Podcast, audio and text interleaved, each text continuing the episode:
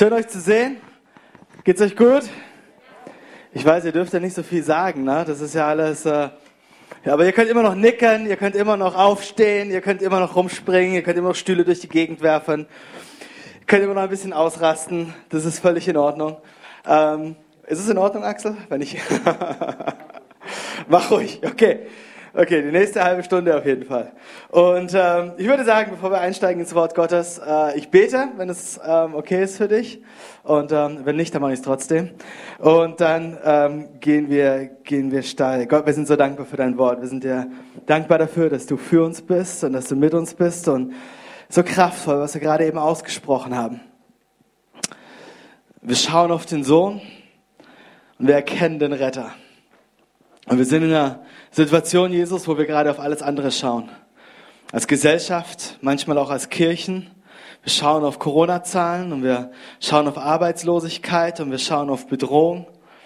Jesus, mein Gebet ist, dass du die nächste Zeit, die nächste halbe Stunde nutzen möchtest, dass wir wieder neu auf den Sohn schauen, dass wir wieder neu erkennen, wer du bist, dass wir wieder neu deine Liebe für uns erkennen, dass wir wieder neu erkennen, wie, wie sehr wir gehalten werden von deinen, von deinen Armen. Jesus, danke dafür, dass du mit uns bist und dass du für uns bist. Jesus, sprich du zu uns und ich bete, dass jede einzelne Person, die sich darauf einlässt, egal hier in diesem Raum oder zu Hause oder auf YouTube später, jede einzelne Person nicht mehr meine Worte hört, sondern Gott, dass du sprichst zu uns in unsere Herzen, dass wir nicht so bleiben, wie wir sind, sondern dass wir verändert werden durch dein Wort, dass wir zu Menschen werden, die liebevoller sind, dass wir zu Menschen werden, die großzügiger sind, dass wir zu Menschen werden, die, die dich noch so viel besser auf dieser Welt repräsentieren können. Wir danken dir dafür, dass du uns auserwählt hast, dass du uns berufen hast für eine Zeit wie diese. Und ich bete, dass du uns die Kraft schenkst und die Zuversicht schenkst und den Glauben schenkst. Deine Hoffnung, die, die, die Botschaft der Hoffnung und die Botschaft des Glaubens und der Wiederherstellung in diese Welt rauszutragen. Alles beten wir in deinem Namen, Jesus. Und alle sagen gemeinsam, Amen, Amen, Amen. Ähm, Axel hat gesagt, ich habe heute ein bisschen mehr Zeit als sonst. So, ich hoffe, ihr auch. Halb drei sind wir draußen, wenn ich mich beeile. Okay, äh, die Message heute, was denn? Fenster zumachen? Sollen wir Fenster zumachen? Nö, na schön. Lass den Geist ein bisschen wehen hier. äh, die Message von heute, falls du mitschreibst, ähm, heißt Jesus auf 180. Okay, ich weiß nicht genau, ob man in Norddeutschland sagt, ich bin auf 180. Also ich, ich komme aus Süden, aus dem Süden, ich komme ursprünglich aus Konstanz, dort habe ich Deutsch gelernt oder beziehungsweise das, was man dort unten als Deutsch bezeichnet. Und ähm, wir, wenn wir richtig sauer geworden sind, dann hat man gesagt, oh, ich bin auf 180. Kennt, kennt ihr den Ausdruck? Ja, okay. Also das ist was Gesamtdeutsches, man kann das überall sagen. Okay. Ähm, so die Message heute ist Jesus auf 180. Ähm, der nette, liebe, gute Herr Jesus auf 180. Ich habe zwei Töchter, Annie und Ella. Äh, sie sind quasi meine rechte und linke Herzkammer. Sie sind äh, alles für mich. Ähm, und und ähm, natürlich bin ich mit, mit der besten Frau der Welt verheiratet, die quasi dann das Ganze umschließt. Und, ähm, und, und ich liebe meine Kinder über alles. Ähm, und, und meine Tochter, die bringe ich immer in den Kindergarten in die Kita. Ähm, entweder, ähm, ja, jetzt ist es so ein bisschen anders, ist logisch, aber früher sind wir in die, in die Kita reingegangen und dann habe ich sie hochgebracht und abgegeben und, und ihr Name ist Ella.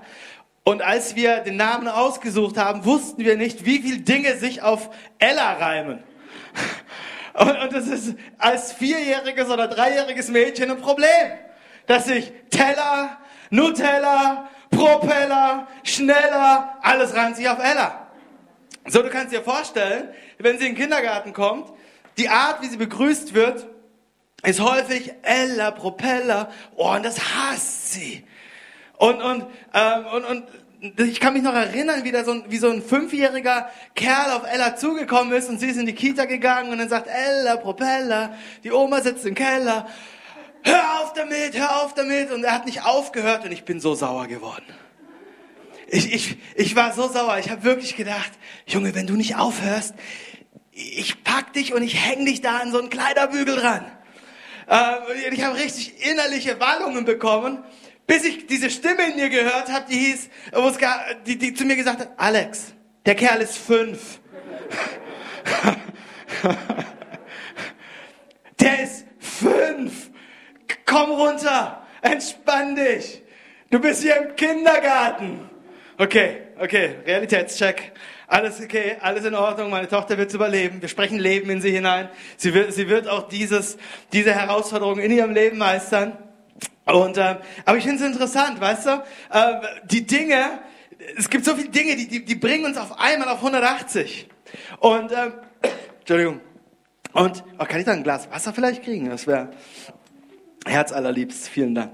Ähm, das, das sind Dinge, die bringen dich, die bringen dich auf 180. Du kennst du das so so so, so Situationen, da werden deine Knöpfe gedrückt, da, da, da reagierst du nur noch, da bist du nur noch auf einmal so wild und ähm, du bist wütend.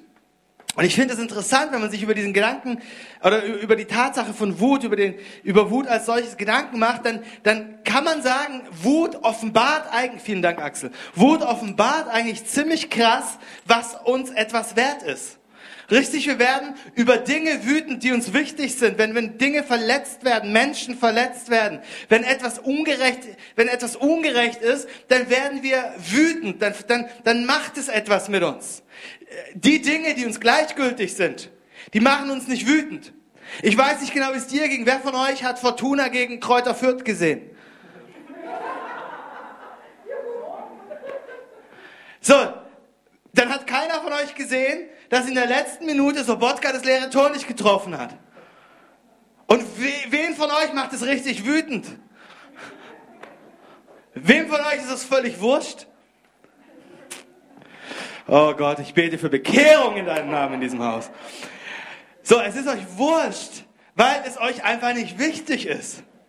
Richtig? So, wenn Werder allerdings in einem Champions League Finale, was irgendwann vielleicht mal wieder, wenn Jesus wiederkommt, passieren könnte, in der 90. Minute das leere Tor verschießt oder nicht trifft, oh, dann, dann, dann sind einige hier vielleicht ein bisschen wütender. Warum? Weil es ist dir etwas wert. Und die Dinge, die dir etwas wert sind, das sind die, die dich in Wallung bringen. Da wirst du wütend, da wirst du, da, da wirst, das bringt dich richtig auf die Palme. Und die Frage ist, worüber ist Jesus sauer geworden? Was hat Jesus auf die Palme gebracht? Was war, was war die eine Sache? Die ihn immer und immer und immer wieder auf 180 gebracht hat. Ich meine, er war mit den unterschiedlichsten Menschen zusammen, richtig? Er war mit Handwerkern und mit Fischern und mit Beamten und Geschäftsleuten, mit Juden, Römern, mit Samaritanern, mit Männern, Frauen, Kindern, mit Politikern, mit Kriminellen, mit Kranken und mit Ausgestoßenen. Jesus war mit allen Gesellschaftsschichten zusammen. Und man könnte denken, dass Jesus bei allen irgendwie was auszusetzen hatte. Bei den Geschäftsleuten, dass sie nicht ehrlich genug waren, bei den Politikern, dass sie zu korrupt waren, der damaligen Zeit, möchte ich wohlgemerkt sagen. Ähm, ich bin ein riesiger Politikfan übrigens. Ich liebe unsere Politiker sehr. Ähm, und, und du könntest denken, dass er immer irgendwie was auszusetzen hatte. Oh, zu viel sexuelle Ausschweifung, oh, zu viel Alkohol, äh, die falschen Klamotten an, all diese, all diese Dinge, ne, könntest du meinen, dass Jesus da richtig reingeschlagen hat, dass er richtig draufgehauen hat. Aber die einzige Gruppe von Menschen, mit denen er immer und immer und immer und immer wieder in Konflikt geraten ist, war die religiöse Elite. Es waren nicht diejenigen, die ihr Leben nicht auf, im Griff hatten. Ach, guck mal hier, das ist ja wie dem Fahrrad. Na, das ist ja perfekt. Ihr könnt auch mal so eine Fahrradflasche eurem Pastor kaufen. Das ja super. Kannst du immer hier dann schön Ach, herrlich. So, es waren die Menschen, die sich selbst als Bibelfest und gottesfürchtig gehalten haben. Diejenigen, die den anderen zeigen wollten, wie es geht, wie du, wie du wirklich Gott nachfolgst. Menschen, die moralischen Standards nach außen hin erfüllt haben. Menschen, die gemeint haben, die Wahrheit gepachtet zu haben und dadurch die anderen dazu gebracht haben, sich wie Menschen zweiter Klasse gefühlt zu haben. Das, das, ist, das ist das, was Jesus auf die Palme gebracht hat weil sie ihn auf 180 gebracht hat. Aber warum? Weil Jesus ist nicht gekommen, um eine weitere Religion zu etablieren, sondern er ist gekommen, um eine Beziehung wiederherzustellen, die zerstört worden ist. Häufig wird Jesus als der größte Religionsstifter aller Zeiten betitelt. Ah, oh, die, die größte Religion. Und ich glaube, das ist so mit Abstand wie soll ich sagen, es ist das Tor so ganz, ganz knapp verfehlt. Es stimmt einfach nicht. Aber es geht mal in die richtige Richtung, aber es stimmt einfach nicht. Du hast einfach den Nagel nicht auf den Kopf getroffen, weil Jesus niemals eine Religion gründen wollte. Im Gegenteil, das Letzte, was er tun wollte, war eine Religion zu gründen. Sondern er wollte die Beziehung zwischen Menschen und Gott wiederherstellen. Diese Mauer, die wir aufgebaut haben. Durch unser, durch, durch, durch unser hartherziges Herz, durch unsere Lieblosigkeit, durch unsere Arroganz durch unser Gott, wir brauchen dich nicht, wir wissen besser, was zu tun ist. Haben eine Mauer aufgebaut zwischen, zwischen uns und zwischen Gott. Und was Jesus getan hat, warum er gekommen ist, ist, um diese Mauer wieder einzureißen. Das ist seine komplette Mission. Himmel und Erde zu verbinden. Diese Trennung zwischen Menschen und zwischen Gott niederzureißen. Dafür hat er sein Leben gegeben. Dafür hat er gelitten. Dafür ist er am Kreuz für uns gestorben und dafür ist er wieder auferstanden. Das ist seine Mission. Menschen und Gott, die Welt und Gott miteinander zu versöhnen. Aber im Laufe der Zeit hat sich was eingeschlichen. Nämlich, dass du zwar zu Gott kommen kannst, wie du bist, aber Gott dich nur dann so wirklich liebt, wenn du dich auch ganz arg anstrengst. Deine innerliche Entscheidung alleine reicht nicht mehr. Jetzt musst du auch noch äußerlich was tun, um bei Gott Anerkennung zu finden. Du musst beginnen, Regeln zu befolgen, Gesetze zu befolgen. Du musst anfangen, so zu leben, wie wir das für richtig halten. Du musst anfangen, so zu sprechen, wie wir das für richtig halten. Du musst anfangen, so zu denken, wie wir das für richtig halten. Und genau das ist das, was Religion macht. Sie entwickelt einen Verhaltenskodex, den wir einhalten müssen, um vor Gott akzeptiert zu werden. Sie macht aus Jesus allein Jesus plus dieses, Jesus plus jenes. Jesus plus keine Tattoos, Jesus plus um 10 ins Bett, Jesus plus Männer, Hosen, Frauen, Röcke, Jesus plus, Jesus plus, Jesus plus. Und hier ist was passiert. Religion nimmt diese Steine der Trennung, diese Steine, mit der die, Mauern auf, die Mauer aufgebaut worden ist und die Jesus eingerissen hat, und Religion nimmt diese Steine und setzt sie wieder schön aufeinander und baut diese Mauer wieder auf. Sie zerstört quasi das, wozu Jesus gekommen ist, es zu zerstören. Also sie zerstört die Zerstörung. Sie, sie, sie baut diese Trennung wieder auf und sie sagt, ja, ja, dir ist vergeben, aber es alleine reicht noch nicht. Um wirklich zu Gott zu gehören, musst du noch dies, musst du noch jenes. Und genau das ist der komplette Tenor des Galaterbriefs. Das ist das, was Paulus an die Galater schreibt. Und er sagt, Leute, was ist kaputt bei euch? Irgendwas da oben ist locker. Was, was ist passiert? Und hier ist, was er sagt. Er sagt, vielmehr, Galater 2,18, bin ich es, der sich schuldig macht. Und zwar dann, wenn ich das, was ich niedergerissen habe, wieder aufbaue. Denn damit erkläre ich das Niederreißen nachträglich für falsch und erweise mich selbst als Gesetzesübertreter. Galater 3, 1. Oh, ihr unverständigen Galater, in wessen Bann seid ihr geraten? Mit anderer, anderer Übersetzung, wer hat euch verzaubert? Jesus Christus, der Gekreuzigte, wurde doch mit aller Deutlichkeit vor Augen gestellt. Lasst mich nur das eine wissen. Habt ihr den Geist Gottes bekommen, weil ihr die Vorschriften des Gesetzes befolgt habt? Oder habt ihr ihn bekommen, weil ihr die Botschaft, die euch verkündet wurde, im Glauben angenommen habt? Das ist eine rhetorische Frage, okay? Das zweite ist richtig. Falls du dich fragst, oh, keine Ahnung. Oh. Das zweite. Ähm, in der Kraft des Heiligen Geistes habt ihr begonnen und wollt jetzt aus eigener Kraft das Ziel erreichen? Ihr habt in der Kraft des Geistes angefangen und wollt jetzt aus eigener Kraft weitermachen? Seid ihr wirklich so unverständlich? Ihr habt so große Dinge erlebt. Was war das alles umsonst? Wirklich und wahrhaftig alles umsonst? Und genau das ist der springende Punkt. Religion schafft es wieder, das aufzubauen und einzuschmuggeln, was Jesus aus dem Weg geräumt hat. Nämlich diese Trennung zu Gott. Religion bringt uns dazu, ständig das Gefühl zu haben, wir reichen Gott nicht. Wir sind nicht gut genug für Gott. Wir, wir, wir, wir haben schon wieder nicht performt. Wir haben schon wieder irgendetwas falsch gemacht. Und das ist das, was Jesus immer und immer und immer wieder anspricht. Und wenn du wissen willst, wie sich anhört, wenn Jesus wirklich auf 180 ist, dann lies Matthäus 23 durch. Es ist Wahnsinn, wie, wie Jesus da abgeht. Ich möchte einfach nur ein paar Sachen aus, dieser, aus, aus diesem Text ähm, erklären. Und er sagt Folgendes. Er sagt, richtet euch nach allem, was die religiösen Führer, also die Pharisäer sagen. Richtet euch nach dem, was sie sagen. Was sie sagen, ist gut. Und befolgt es. Aber richtet euch nicht nach dem, was sie tun. Denn sie reden zwar, aber handeln nicht danach. Sie binden schwere Lasten zusammen, die man kaum tragen kann. Und laden, den Menschen, und laden diese den Menschen auf die Schultern. Doch sie selbst denken nicht daran, diese Lasten auch nur anzurühren. Und das ist immer dieser Spirit, den du, den du merkst, wenn du, wenn, wenn du mit dir, wenn, wenn sich Religiosität einschleicht, dann kriegst du immer dieses Gefühl von ich muss. Ich, ich, ich muss geben. Ich muss doch großzügig sein. Ich muss doch die Bibel lesen. Ich muss doch länger beten. Ich muss doch fasten. Und wenn ich nicht faste und wenn ich nicht bete und wenn ich nicht gebe und wenn ich geizig bin, dann kann ich nicht zu Gott kommen. Warum? Weil Jesus allein nicht mehr gereicht, weil Religion mir eintrichtert, ich bin nicht gut genug. Und Jesus sagt, hör auf, diesen Mumpitz zu glauben. Ich allein reich, ich allein bin genug. Wenn du, wenn du Gott kennst, dann musst du nicht deine Bibel lesen.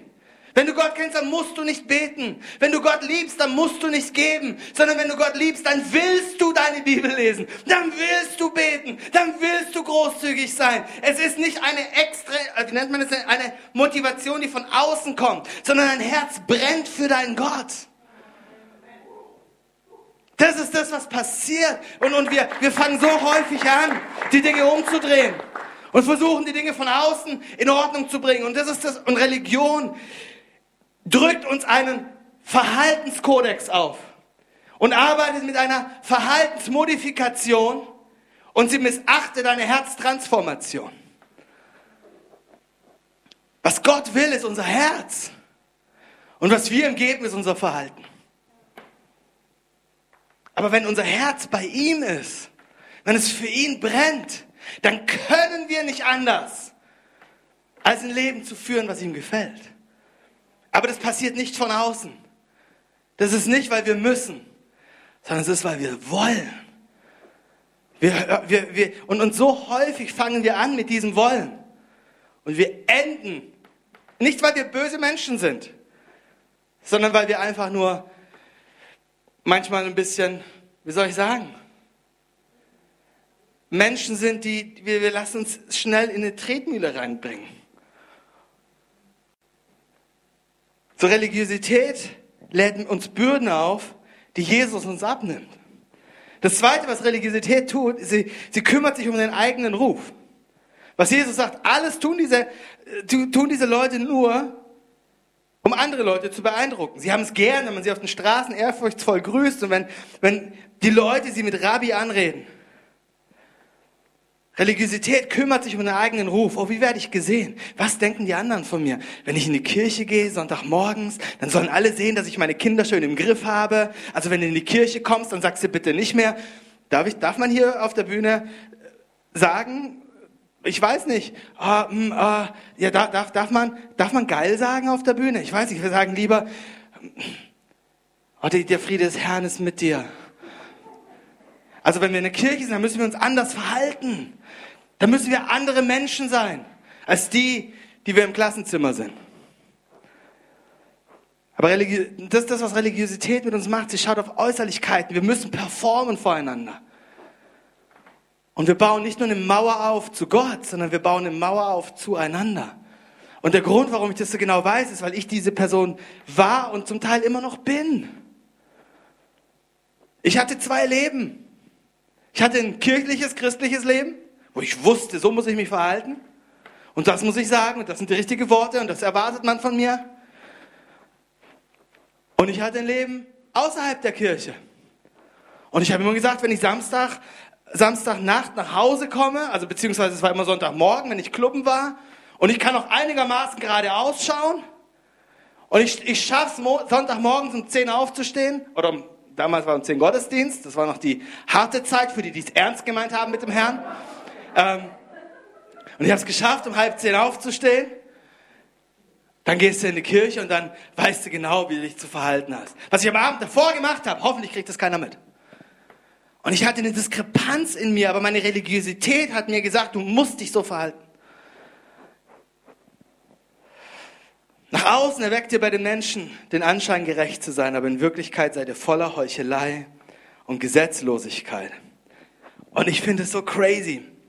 Und jetzt stehen wir alle da und wir denken, Mensch, diese Pharisäer, diese Pharisäer.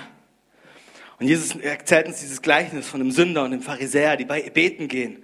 Und ähm, und, und der, der Sünder geht zu Gott und sagt, Gott, sei mir Sünder gnädig. Und, und dann geht der Pharisäer hin und er betet und er sagt, Gott, danke, dass du mich nicht so gemacht hast wie diesen hier. Kennt ihr diese Geschichte, dieses Gleichnis? Und weißt du, warum das so brillant ist? Das ist so brillant, weil jeder von uns sagt, oh, danke Gott, dass ich nicht bin wie der Pharisäer. Und in dem Augenblick sind wir der Pharisäer. In dem Augenblick, wo wir denken, wir sind besser als irgendjemand anders. Wir haben, wir haben mehr die Wahrheit gepachtet. Wir sind besser als religiöse Menschen. Sind wir religiöse Menschen? In dem Augenblick, wo wir uns für was Besseres halten. Der Techniker schüttelt den Kopf dahin, wahrscheinlich, weil ich zu sehr schrei, oder? Ne? okay. Ähm, in dem Augenblick sind wir überführt, weil wir uns selber für was Besseres halten. So, und, und das ist das, was Religion zu uns sagt. Weißt du, ich weiß nicht, ob, ob du das schon mal gehört hast, aber es gibt diesen Satz, Jesus liebt dich trotz deiner Sünde. Und, ähm, und, und ich finde, ich find, dieser Satz ist gut, aber er reicht nicht so richtig. Ja, ja, Jesus liebt mich trotz meiner Sünde. So gut ist er, er liebt mich trotzdem. Aber Jesus liebt mich nicht nur trotzdem. Und Jesus liebt dich nicht nur trotz deiner Sünde sondern das Abgefahrene an Gott ist, er liebt dich in deiner Sünde. Er, er, er, während wir Dinge tun, die sein Herz zerreißen, weil sie schlecht sind für uns und schlecht sind für die anderen Menschen, weil wir zerstörerisch und destruktiv und todbringend leben. Deswegen zerreißt es sein Herz. Liebt er uns mittendrin, während wir dabei sind während wir Steuern hinterziehen, während wir den nächsten Internetporno anschauen, während wir unseren Eltern ins Gesicht lügen, während wir unsere Kinder ungerecht behandeln. Mittendrin. Gott ist nicht abgestoßen von uns. Aber Religion sagt uns genau das. Du reichst nicht. Du bist nicht gut genug. Du kannst nicht zu Gott kommen. Doch. Und das ist das, was Jesus auf 180 gebracht hat. Wie um alles in der Welt maßt du dir an, Menschen zu sagen, sie können nicht zu Gott kommen, wenn ich alles dafür getan habe, damit sie zu ihm kommen können? Wenn ich mir vorstelle, eine meiner Töchter entscheidet sich, ein destruktives Leben zu führen. Und ähm, sie, würde, sie würde ein Leben, ein Lifestyle haben, wo ich sagen würde, ah, ich glaube nicht, dass das gut ist für dich. Sie würde Substanzen konsumieren, die sie zerstören. Sie würde destruktive Beziehungen führen. Sie würde in Köln wohnen. Puh, Gott bewahre. Ähm, sie würde ein Leben führen, was einfach nicht gut ist für sie. So, und dann würde ich sie, würde ich sie einladen. Ich würde ständig sie zu mir nach Hause einladen. Würde sagen, kommt, komm nach Hause, komm, wir essen zusammen. Lass, lass uns zusammen sein. Du gehörst zu mir, du bist mein Kind, ich liebe dich. Und dann würde ein entfernter Verwandter zu ihr hingehen und sie vor meiner Haustür abfangen und würde sagen, oh, bist du dir sicher, dass du so zu deinem Vater kommen kannst? Ich meine, schau dich mal an. Also wenn du bei deinem Vater bist, dann kannst du nicht so sein, wie du bist. Da musst du performen in seinem Haus. Kannst du nicht mit zerrissenen Hosen äh, auftreten. Also in seinem Haus, da kannst du, kannst du nicht reden. Einfach so, wie es dir geht. Also in seinem Haus, da musst, da musst du dich aber richtig verhalten. Und dann würde sie zur Tür reinkommen und würde mir die Hand geben. Guten Abend, Vater. Ich hoffe, das Essen möge wohl munden. Wer sind Sie und was haben Sie mit meiner Tochter gemacht? Und dann würde ich rausfinden, dass ein Verwandter ihr erzählt hätte, dass sie sich verändern muss, sonst ist sie nicht von mir angenommen. Meinst du, ich wäre sauer auf meine Tochter? Oder meinst du, ich wäre auf meinen Verwandten? Ich wäre auf meinen Verwandten. Weil was um alles in der Welt fällt dieser Person ein, meiner Tochter einzureden, sie kann nicht zu mir kommen, wie sie ist. Und das ist der Grund, warum Jesus auf 180 ist, wenn es um Religiosität geht. Weil Religiosität trichtert uns ein, wir können nicht zu Gott kommen, wie wir sind. Wir müssen uns verändern, wir müssen uns verbessern. In der besten Predigt, die jemals gepredigt worden ist, vor 2000 Jahren auf diesem einen Berg, Matthäus 5 bis 7. Die Bergpredigt. Ich sehe sie als Manifest des Reiches Gottes an. Wenn, wenn es sowas wie ein Grundgesetz dieses neuen Reiches gibt, dann, dann ist es die Bergpredigt. Wo, wo Jesus sagt, okay Leute, wenn, wenn ihr wissen wollt, wie mein Reich funktioniert, wenn ihr wissen wollt, wie, wie, wie wir miteinander umgehen, so sieht es aus. Das ist die Magna Carta, das ist das Grundgesetz, das ist die Verfassung, was auch immer du sagen willst, aber das ist das. Und das ist sehr interessant, weil, weil früher, ähm, also Theologen gehen davon aus, oder was heißt Theologen, ich muss sagen, Historiker haben uns erklärt, dass ähm, wenn Könige ein, ein Reich aufgebaut haben, also sie haben irgendwas erobert, dann war, es gab ja keine Gewaltenteilung, dann war es die Aufgabe des Königs, das Gesetz zu verlesen. Und gesagt, und die Könige haben gesagt, hey, so läuft es hier bei mir. Okay, das ist, das sind die, die Grundregeln, das sind, das ist die Verfassung. Und die Könige haben das sozusagen ausgesprochen und ausgelesen über dem kompletten Volk. Und, und Theologen haben eine, eine Parallele gezogen dazu. Und ich finde es sehr spannend, wo sie sagen, hey, im Grunde genommen, was Matthäus hier macht, er, er stellt Jesus auf diesen Berg. Also ich meine, Jesus ist auf den Berg gegangen, nicht, dass Matthäus ihn dorthin stellt, sondern Jesus war tatsächlich dort. Ähm, und Jesus geht auf diesen Berg und Matthäus highlightet es. Und er sagt, hey, was Jesus hier macht, ist er kurz vor seiner Amtsergreifung, kurz vor seiner Intronisierung, verliest er die Magna Carta, verliest er das Grundgesetz. Und, und wenn du die Bergpredigt ein kleines bisschen kennst, dann weißt du, dass Jesus hier richtig einen rauslässt. Also Jesus ist hier richtig, richtig, richtig straight. Und, und er sagt, hey Leute, ihr wisst, im, im Gesetz heißt es so und so, ich aber sage euch. Und er sagt, so, so sieht mein Gesetz aus, so, so, sieht meine, so sieht mein Reich aus. So funktioniert unser Miteinander. Und da kann ich mir vorstellen, dass einige religiöse Führer gedacht haben, ha, ja, genau, super Jesus, fantastisch Jesus. Ist gut so, sag's uns, zeig's uns, wo es lang geht. Weil sie ihn missverstanden haben, weil sie nicht kapiert haben, was er eigentlich gesagt hat. Und dann macht er etwas, was jeglichen Horizont gesprengt hat. Er erklärt hier das Grundgesetz und dann geht er von diesem Berg. Und als Jesus vom Berg herabstieg, ab Matthäus 8, da folgte ihm diese Menschenmenge und da kam ein Aussätziger zu ihm. Und er warf sich vor ihm nieder und er sagte, Herr, wenn du es willst, dann kannst du mich reinmachen. Und Jesus streckte die Hand aus und berührte ihn. Ganz wichtig. Er streckte die Hand aus und er berührte ihn und er sagte, ich will es, sei rein. Und im selben Augenblick war der Mann, vielen Dank, war der Mann von seinem Aussatz geheilt. Jetzt zuerst hört sich diese Geschichte wie, wie eine nette, freundliche Anekdote an, ne? Jesus, der Mann, der keiner Fliege was zu Leide tun kann. Aber was Jesus hier getan hat, war nicht einfach nur nett, sondern Jesus hat durch diese Tat mit jeder religiösen Regel gebrochen, die in der damaligen Gesellschaft aufgestellt war. Leprakranke waren ausgestoßen in der Gesellschaft. Leprakranke waren unrein. Egal wo Leprakranke hingekommen sind, sie mussten zuerst unrein, unrein, unrein rufen. Sie mussten zuerst allen anderen die Möglichkeit geben, abzudüsen, ihnen aus dem Weg zu gehen, damit sich keiner mit ihrer Unreinheit anstecken konnte. Jetzt das Problem ist, für uns ist Leprakrankheit, also für uns, ich habe nie so richtig gewusst, was Leprakrankheit ist. Ich dachte immer, Lepra bedeutet, äh, dass, dass, dass gewisse Teile unseres Körpers einfach abfaulen. Aber das ist nicht der Fall. Äh, nicht, nicht die Teile des Körpers faulen ab, sondern das Nervensystem stirbt ab. Es bedeutet, du kannst nichts mehr fühlen. Du kannst nichts mehr spüren. Wenn du Menschen, die unter Lepra leiden, die können über Kohlen laufen und die merken nicht, dass sie sich verbrennen. Die, die, können, sich, die können sich die Fingerkuppe abschneiden beim Zwiebeln, beim Zwiebeln schälen und, und, und fragen sich, warum der Salat auf einmal so rot ist. Die Le Leprakranke spüren nichts mehr, keine Verletzungen. Und das ist ein Problem.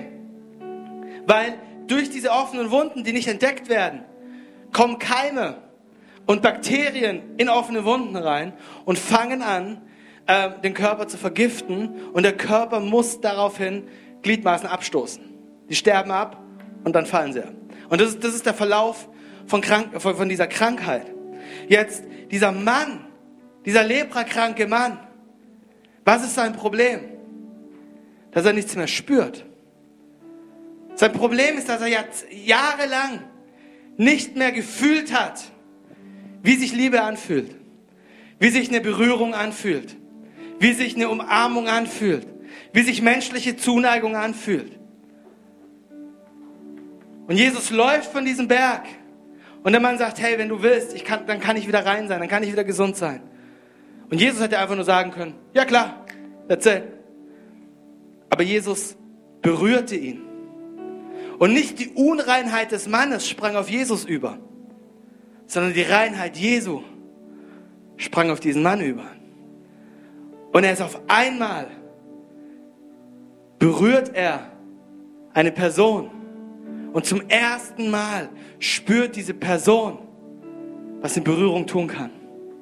Ich weiß nicht genau, wie es euch geht, aber im letzten Jahr ist für mich eine der schwierigsten Dinge, so Hallo zu sagen.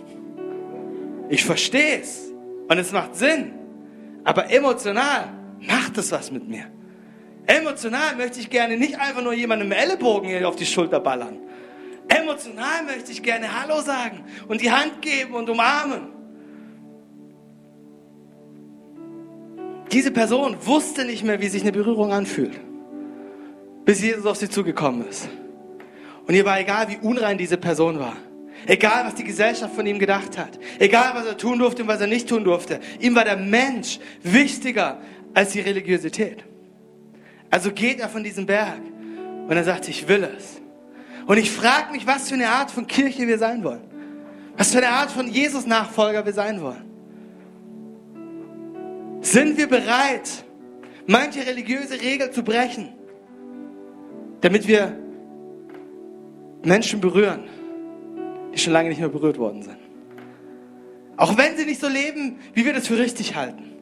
Auch wenn sie nicht so, sie nicht so sprechen. Auch wenn sie nicht so denken.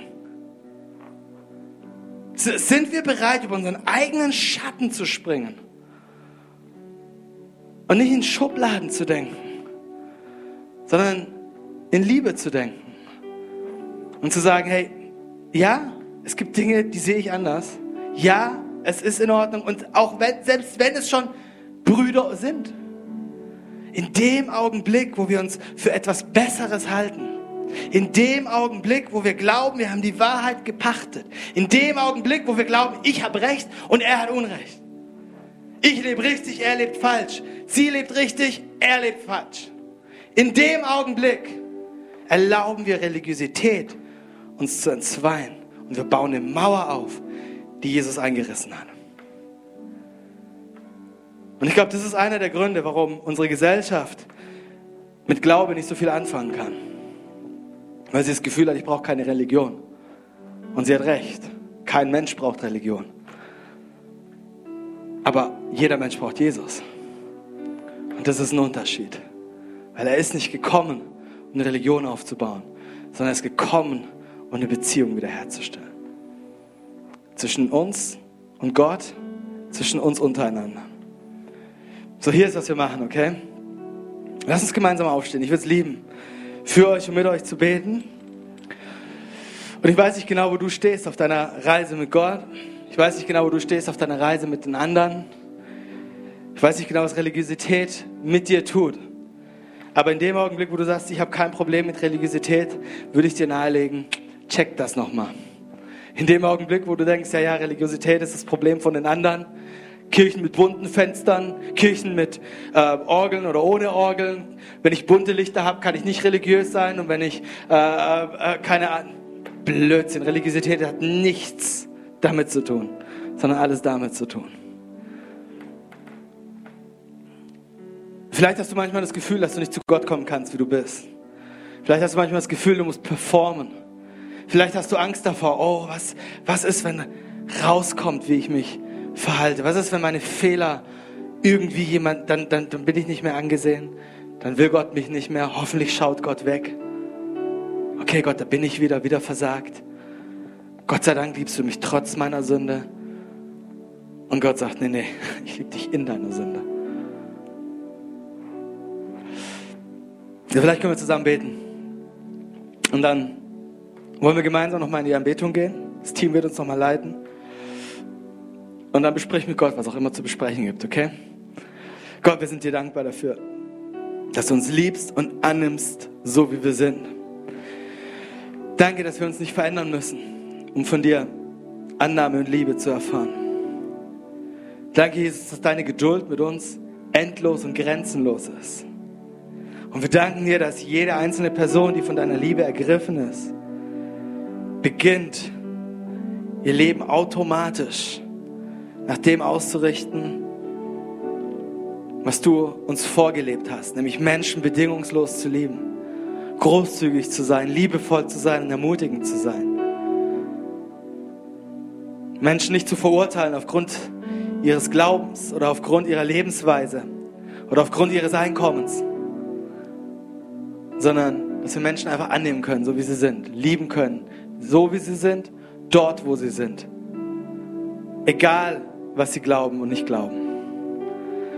Gott, ich bete, dass du die Mauern der Religion oder die Mauern, die die Religion aufgebaut haben, in unseren Gedanken, in unserem Kopf zerstörst und einreißt. Jesus, dass wir uns nicht abbringen lassen, mit dir zu sprechen, mit dir eine Beziehung aufzubauen, sondern dass wir verstehen, dass wir immer und immer und immer und immer freien Zugang zu dir haben. Jesus, erlaube uns nicht, eine Mauer aufzubauen, die du eingerissen hast. Gott, danke dafür, dass du gut bist, von Herzen gut, dass du die pure Liebe bist. Und Gott, ich bete, dass wir verstehen, was diese Liebe in uns, in, unser, in unserem Leben tun möchte, die uns verändern möchte. So Gott, komm in den nächsten paar Minuten in unsere Situation hinein, sprich du zu uns und verändere uns jetzt wenn wir dich suchen und dich anbeten. In deinem Namen, Jesus. Amen. Amen. Ja, und ich möchte dich einladen, wenn du jetzt heute hier bist und noch sozusagen extra was empfangen möchtest in Form von Gebet, dann darfst du jetzt gleich hier nach vorne kommen. Wir haben hier noch Beter, die im ausreichenden Abstand äh, für dich beten werden, wenn du ihnen ihr Anliegen nennst. Auch wenn du äh, körperliche Heilung suchst, dann möchten sie gerne für dich beten. Äh, ansonsten möchte ich euch einladen, gerne draußen noch zu sein, aber dann äh, mit auch dem gewissen Abstand, den wir mittlerweile äh, kennen. Und ich möchte euch natürlich einladen, dann äh, nächsten Sonntag zu kommen. Ähm, ja, wir haben noch ein paar Plätze frei. Nicht so viele, aber ein paar sind dann noch frei. Und jetzt möchte ich euch aber nochmal bitten, die Fenster wieder aufzureißen, damit wir auch da alles richtig machen.